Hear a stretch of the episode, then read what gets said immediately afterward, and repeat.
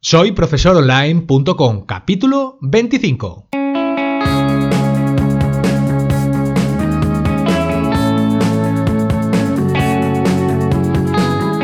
Bienvenidos al episodio número 25 del podcast para cualquier persona que desee compartir sus conocimientos y emprender en Internet al mismo tiempo, ganándose la vida con sus propios alumnos virtuales. Ya lo sabéis, mi nombre es Héctor Abril y hoy toca continuar hablando de los membership site y en concreto de los de comunidad. Veremos de qué tratan, cómo debemos de plantearlos en nuestro caso, descubriremos varias formas de construirlos y qué es lo que debemos de considerar como vital para que funcionen las cosas. En anteriores capítulos del podcast ya hablamos de los sitios de membresía online y de cómo nos van a facilitar las cosas en nuestra vida como formadores digitales gracias a los ingresos periódicos con los que podemos vivir. Podéis darle un vistazo al capítulo 20 donde hicimos una introducción sobre los membership sites y también al 23 en el que hablamos de cómo crear uno de contenido. Os dejo los enlaces en las notas del programa.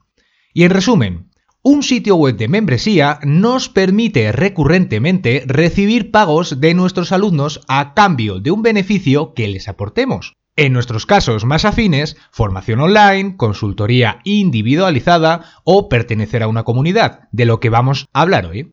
¿Y cuáles son las características de una comunidad de membresía? Pues bien, vamos a comenzar hablando sobre lo que aporta formar parte de una comunidad a los integrantes de un membership site, para que estos se sientan interesados en pagarnos una cuota recurrente, por ejemplo, mensual o podría ser trimestral, como prefiráis. El hecho es que al pagar el acceso, el alumno tiene la opción de participar e interaccionar con otras personas que tienen las mismas inquietudes y un fin común. Se crean relaciones humanas de manera natural. Una de las cualidades más importantes de este modelo de negocio es que cualquier participante se llega a encontrar arropado por el resto del grupo, aumentando su seguridad con el apoyo emocional que en ocasiones todos necesitamos cuando estamos ampliando nuestros conocimientos y nos sentimos solos. Cabe destacar que puede estar pensada para un público profesional, alumnos que necesiten formarse profesionalmente para sus proyectos o para alumnos particulares. En cualquier caso, el arrope de la comunidad es fundamental para el crecimiento de la misma. Además, les permite crear relaciones estrechas y efectivas, tal vez más lejos del cometido del grupo, pero el origen de esa unión se forma dentro de la plataforma del membership site, por lo que se amplifica el valor que le aporta a cada alumno. Imaginaros el grupo de un profesor de nutrición que todos los días aporta consejos, trucos y motivación con ejemplos de otras personas. En este caso, los participantes interactúan haciendo comentarios no únicamente sobre lo propuesto para el formador, sino también con el resto de las opiniones de los otros participantes, creando así una conversación temática y aportando un ritmo constante en donde conocer las propias inquietudes de los miembros. Pues bien, esto sirve para ir enfocando el camino para un futuro y seguir dando valor a esta comunidad gracias a escucharla, algo que es muy muy importante y que debemos de hacer periódicamente. Pero es que esto no es solo. No solamente el organizador o el moderador es el que aporta o abre debates. En ocasiones, los propios integrantes comparten voluntariamente sus avances, sus dudas y opiniones que tengan en cualquier asunto relacionado e inclusive su propio estado emocional. En los grupos se empatiza fácilmente con las demás personas, seguramente por el vínculo afectivo que se genera con el paso del tiempo y las interacciones que las personas vayan realizando. Y al final, los ánimos y comentarios motivacionales vienen desde el resto de la comunidad, mucho más rápido que desde el organizador del membership site. Pensar en ese grupo que hablábamos antes de nutrición. Hay veces que hay personas que no están realizando correctamente el procedimiento que les indica este formador, porque a lo mejor no se sienten seguros realizándolos, porque a lo mejor no ven avances, pero gracias a los comentarios de las otras personas van a conseguir encauzar ese camino y fortalecer la relación que hay entre ellos. Esto sucede tanto en perfiles personales y en los profesionales. Recordar que las relaciones profesionales siempre van a estar sujetas a los estados anímicos de las personas. Detrás de cada profesional hay una persona y cada persona con sus propios problemas y puede variar en virtud de cómo nos encontramos ese estado anímico. Por tanto, motivarnos junto a otras personas afines, no solo en el terreno profesional, nos aportan mucho a todos. Por eso hablamos de membership size, de comunidad, que sirvan para profesionales y para personas, porque al fin y al cabo todos tienen un común. A ver, hay que tener claro que cuando los usuarios plantean sus dudas y problemas, no tenemos que dejar que el resto de la comunidad sea la primera en responder. Nosotros como organizadores, moderadores, el perfil que tengamos, debemos de ser nosotros o nuestro equipo el que atienda directamente esta nueva conversación, como es de suponer. Y una de las cuestiones más importantes es el índice de retención que tiene este tipo de negocio. Es decir, pertenecer a una comunidad donde encontrarnos con respuestas a nuestras preguntas y aprender de los demás y encima nos vamos a llevar genial con otros usuarios que no conocíamos antes. Pues todo esto hará más difícil que nos desuscribamos. Poco a poco descubriremos que los alumnos van aportando y de manera recíproca ayuda a los demás y creando una comunidad aún más fuerte. Esto es normal. Cuando nos encontramos agradecidos con alguien, es natural que le devolvamos la ayuda. Vamos a definir ahora los criterios para diseñar un membership site. Ya en el capítulo 20 del podcast hablamos sobre cómo debemos de plantear la creación de un membership site. Os dejo el enlace en las notas del programa.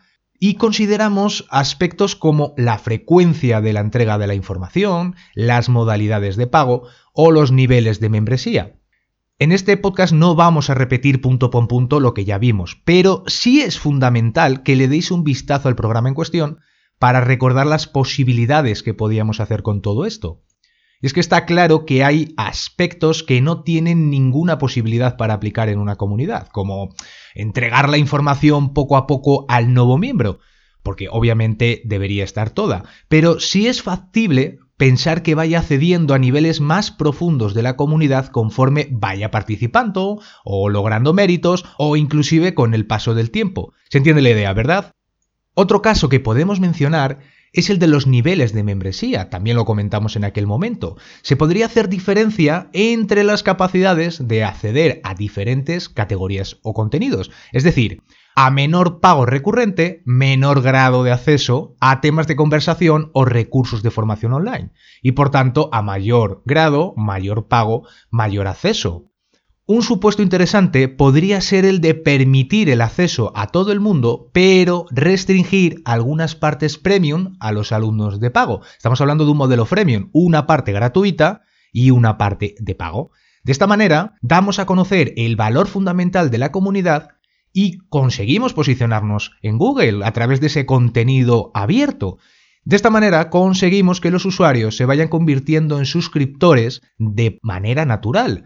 Daros cuenta de que ellos mismos se van convenciendo de la importancia que tiene pertenecer a esa zona de pago. Y dicho esto, vamos a ver cómo crear una comunidad privada. Podríamos optar por crear una comunidad dentro de Facebook y LinkedIn.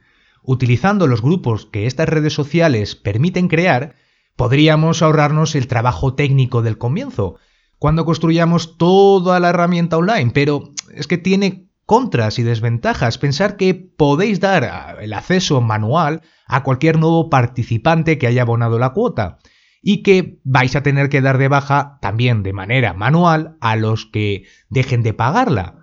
No hay ninguna manera de vincular la gestión de los pagos con el acceso. Si es cierto de que simplemente con su email podréis eh, permitir el acceso, pero automatizada no hay. Por tanto, podría convertirse en un problema de escalabilidad en un futuro. Cuando crezca esa comunidad, más trabajo que nos tendría que dar revisar cada uno de los pagos y decidir si ese alumno continúa o se cancela su cuenta.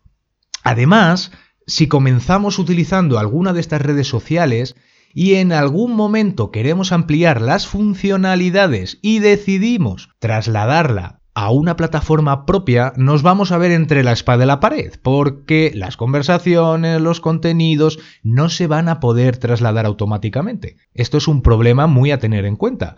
Si consideramos que el grupo no va a crecer en el futuro, podríamos tener como buena opción pero siempre analizando si las herramientas que nos aportan estas redes sociales nos van a permitir hacer lo que necesitamos. Tenemos una alternativa, que es construir todo dentro de nuestra propia web, construir un foro y una red social, uno o el otro o ambos. Es que nosotros ya sabéis que somos más partidarios de tener lo máximo bajo nuestro control y tomar libremente las decisiones que tengamos sobre nuestro proyecto. Dentro de nuestro sitio web también podemos construir nuestro propio membership site de tipo comunidad, simplemente utilizando WordPress y plugins adicionales. Vosotros ya conocéis nuestro enamoramiento virtual con este CMS, con WordPress, por el mero hecho del potencial que tiene. Podéis darle un vistazo al capítulo 11 donde hablamos de cómo crear nuestro sitio web con este CMS, con, WordPress. Os dejo el enlace en las notas del programa. Pues bien, como decíamos antes, utilizando un par de plugins como BBPress y BuddyPress, os dejo también el enlace a estos plugins de WordPress, al repositorio oficial de WordPress, como os decía, podemos con ellos tener un foro y una red social dentro de nuestro sitio web y además vincularlo con un gestor de pagos que nos ayude automatizando estas tareas que ya hemos comentado antes y olvidarnos de hacer revisiones a mano y el control de todo ello. Ambos son gratuitos, ¿eh? a BBPress y BuddyPress, y nos van a ayudar a crear una comunidad que por una parte permite crear conversaciones y nuevos temas para participar, y por la otra que cada miembro tenga su perfil virtual y sus propias publicaciones individuales en su muro personal. Todo esto es una combinación muy interesante para gestionar de una manera productiva nuestro membership site y todo de manera gratuita. Obviamente si descontamos los costes del dominio y el alojamiento, estos costes mínimos al comienzo de un proyecto como este. El resto, parte de WordPress, va a ser gratuito. Nosotros ahora estamos valorando crear un curso en formato vídeo tutorial para explicaros cómo sería el procedimiento paso a paso y utilizando estos plugins de WordPress. Si estáis interesados, hacednoslo saber a través del formulario de contacto de soyprofesoronline.com. Y bien dicho esto, vamos a hablar ahora sobre qué problemas nos podemos encontrar, porque no solamente debemos de ir aportando novedades periódicamente con información que cualquier usuario de la comunidad pueda valorar, sino también moderar al resto de los usuarios cuando participen en nuestros temas o abran nuevos. Es que moderar implica regular los problemas que surjan entre dos o más participantes y esto en ocasiones, desde luego que no es nada fácil. Hay gente que se lleva mal con otras personas y nosotros tenemos que resolver la situación para que no se extienda. Podemos ayudarnos eh, utilizando filtros que impidan usar palabras malsonantes, tacos, insultos, lo que sea, pero revisar las conversaciones tendrá que ser algo del día a día. Otro aspecto importante sería comentaros en este capítulo, vamos a ampliarlo en futuras entregas, Hablamos sobre la preparación y el lanzamiento del membership site. es que está claro que no se puede abrir la puerta y esperar a que cientos de personas la crucen. Hay que realizar paso a paso todo el procedimiento, con mucho sentido común. Porque una vez que tengamos todo personalizado y configurado a nuestro gusto, nos referimos al caso de que construyamos todo en nuestro propio entorno web, nuestro propio sitio web, vamos a necesitar empezar a crear contenidos y abrir conversaciones para no ofrecer un servicio vacío y que nosotros y los usuarios hagamos eco. Es importante contar con otras personas que podemos invitar a participar y sin que ellos paguen nada por el mero hecho de participar. Su misión consistirá en empezar a darle vida al foro, con dudas y respuestas. Todo lo que se aporte durante ese tiempo nos va a servir para mejorar la imagen y la calidad de los contenidos de lo que los alumnos nuevos, esos nuevos integrantes, descubran por primera vez. Por supuesto, haciendo vital nuestra tarea de moderadores y dinamizadores para que todo lleve un buen rumbo, ¿no? Una vez que haya ya pues, cierto volumen de trabajo realizado, se podrá dar a conocer al resto de Internet, todo de manera muy paulatina para ir captando alumnos de pago e ir creciendo poco a poco la comunidad. Y bien, dicho todo esto, vamos ahora a hacer un pequeño resumen de lo que hemos aprendido hoy.